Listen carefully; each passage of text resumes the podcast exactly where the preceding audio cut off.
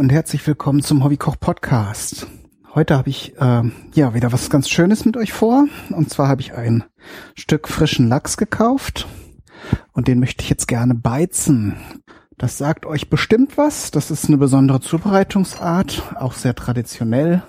Da wird der Fisch dann mit zusammen mit Gewürzen hauptsächlich in Salz, aber auch Zucker eingelegt Dadurch verliert er Flüssigkeit und dann ähm, ist es ja häufig, also wie beim Schinken zum Beispiel auch, dass das Ganze konserviert wird. Dann bereichert man das Ganze auch noch mit verschiedenen Kräutern und Gewürzen und hat entsprechend einen sehr, äh, sehr schönen aromatischen Fisch, der dann nochmal eine ganz andere Geschichte ist als zum Beispiel der geräucherte Lachs äh, ihr kennt das vielleicht auch unter der Bezeichnung Gravat oder Gravat-Lachs. Das soll angeblich so viel wie eingegrabener Lachs bedeuten, so dass man schon ahnen kann, dass das Verfahren ursprünglich halt nicht in Küchen stattgefunden hat, sondern in Skandinavien dort, wo man dann eben auch die Fische gefangen hat, frisch und vielleicht auch in großen Mengen, dann sich überlegen musste, wie man jetzt größere Mengen auf Dauer konservieren kann.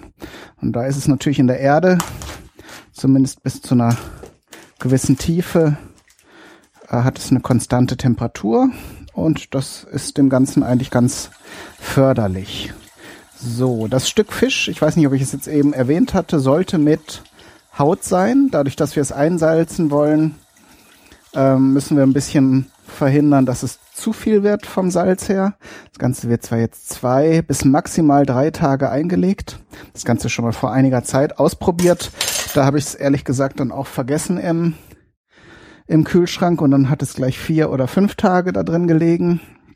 Und das war aber dann auch wirklich ein bisschen too much. So, jetzt kommen wir aber erstmal zu der Mischung, die wir da dem guten Lachs zukommen lassen wollen. Und zwar nehmen wir jetzt zwei Esslöffel grobes Meersalz. Das jetzt in dem Fall also gehäuft. Darf gut was rein. Na, ich nehme nehm mal drei. Da kommt es jetzt auf einen Löffel mehr oder weniger auch nicht an. Also salzig wird das Ganze schon. Das Fleisch, das, das Fischfleisch wird dann auch schön fest. Äh, das ist übrigens auch nochmal ein Tipp. Wer Fisch nicht mag wegen der Konsistenz, weil es so ein bisschen wabbelig ist, der sollte den vor dem Braten äh, einfach salzen. Und zwar vielleicht auch ein bisschen stärker.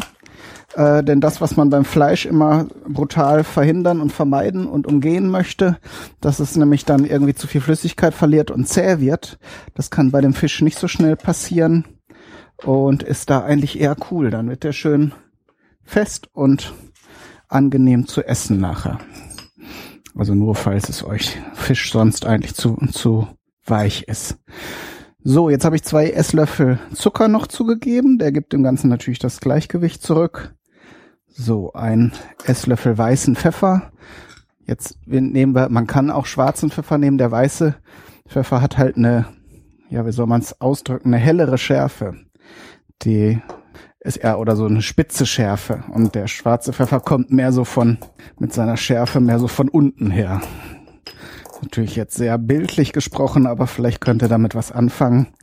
Und das ist jetzt bei Fisch, der ja nun sehr leichtes und feinen Eigengeschmack hat, äh, dann ganz cool, wenn man den jetzt nicht mit so einem ganz kräftigen und schweren Aroma erschlägt. So, den habe ich jetzt im Mörser so ein bisschen angedrückt, damit natürlich das Aroma rauskommt. Dann gebe ich noch einen Teelöffel rote Beeren dazu und für die Frische noch etwas Zitronenschale, natürlich Bio.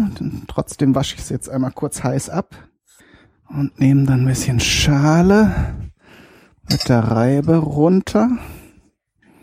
Muss auch nicht viel sein, aber das macht das Ganze natürlich nachher sehr fein.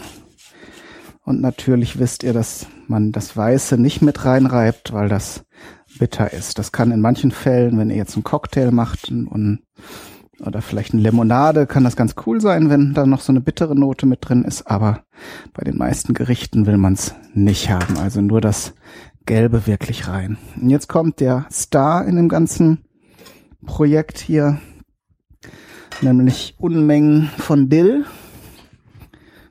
Muss jetzt einmal hier an mein Gefrierfach gehen. Da hatte ich nämlich schon mal ein bisschen was eingefroren vom Balkon, weil das zu, zu gut gewachsen ist.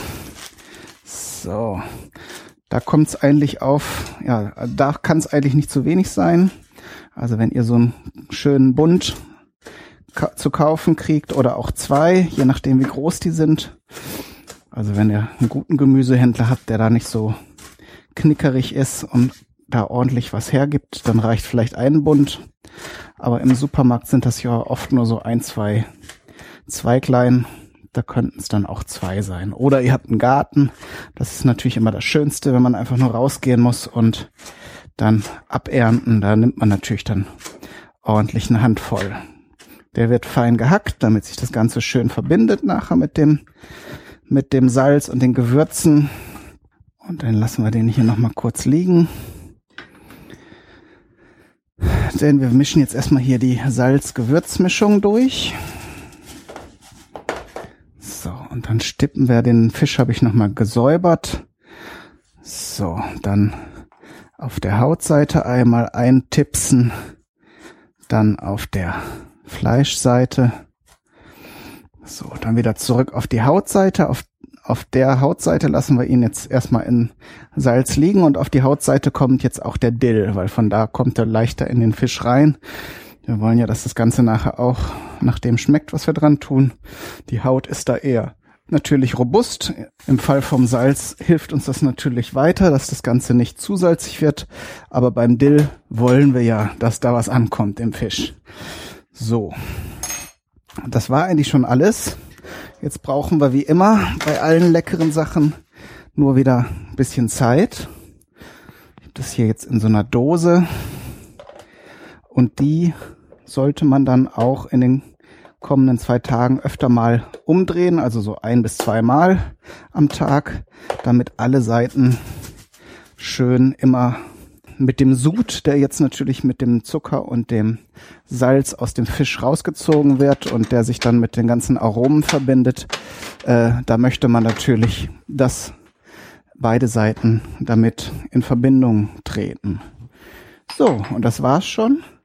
Dann machen wir jetzt eine ganz lange Pause und melden uns wieder, wenn angerichtet werden kann. Und vor allen Dingen probiert. Also, bis dahin.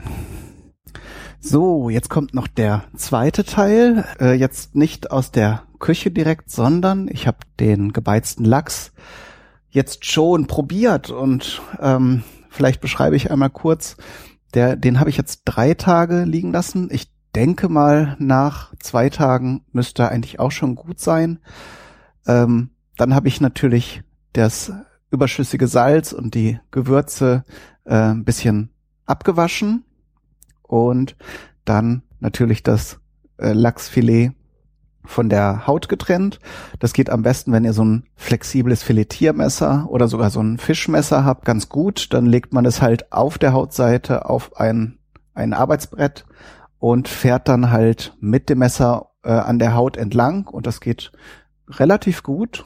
Und dann, ja, dann kann man das in dünne Scheibchen schneiden. Ich habe das so schräg gemacht, dann sind die Scheiben auch etwas größer, also sprich schon entlang so der, der Schnittrichtung, aber die Klinge so ein bisschen schräg halten und dann über das Fleisch runterschneiden.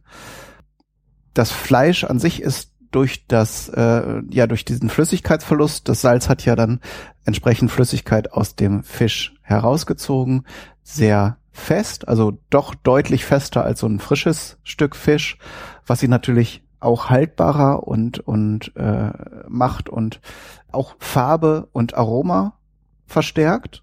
Und zum Geschmack sei jetzt gesagt, äh, man hat auf jeden Fall alles herausgeschmeckt, was ich an Aromen und Gewürzen zugegeben habe. Also sprich den Dill, die Zitronenschale war deutlich zu merken. Der Pfeffer jetzt nicht so. Vielleicht hätte ich den stärker zerkleinern müssen dass, äh, dass er noch mehr zur Geltung kommt. Aber es war schon sehr fein und sehr schön und kein Vergleich jetzt zu diesem Gravetlachs oder dem äh, Räucherlachs, den man so fertig kauft. Also so vom von Konsistenz und ja von der von der Verwendung auch wäre er so ähnlich wie ein Räucherlachs. Aber ist auf jeden Fall sehr sehr schön und, und viel frischer und viel vielfältiger als das, was man so fertig im Laden kauft, so eingeschweißt. Zur Verwendung, ich habe den jetzt auch zu Brot gegessen, also einfach so, wie man auch einen Räucherlachs auf äh, so, so ein geröstetes Weißbrot essen würde. Ähm, ich kann mir aber auch gut vorstellen, dass man den für Sushi nehmen möchte. Ja, also das, da nimmt man auf jeden Fall Fisch, den man auch roh essen würde, aber so kann man dem Ganzen noch äh, mehr, mehr Geschmack, mehr Aroma verleihen.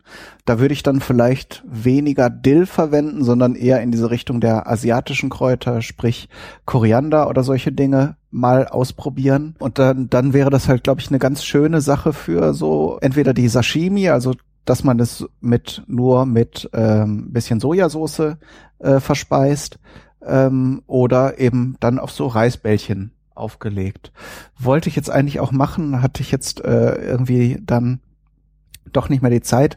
Hab jetzt das einfach so ein bisschen aufgeschnitten, also damit ihr das Bild auch deuten könnt und so ein paar Kleckse Wasabi dazu. Das wäre im Prinzip so eine asiatische Zubereitungsart. Aber im Grunde könnt ihr es für alle Zwecke einsetzen, für die ihr auch eine Scheibe Räucherlachs nehmen würdet. Sprich, dann auch als Auflage für eine Suppe oder solche Dinge. Aber da habt ihr sicher auch noch viele spannende Ideen.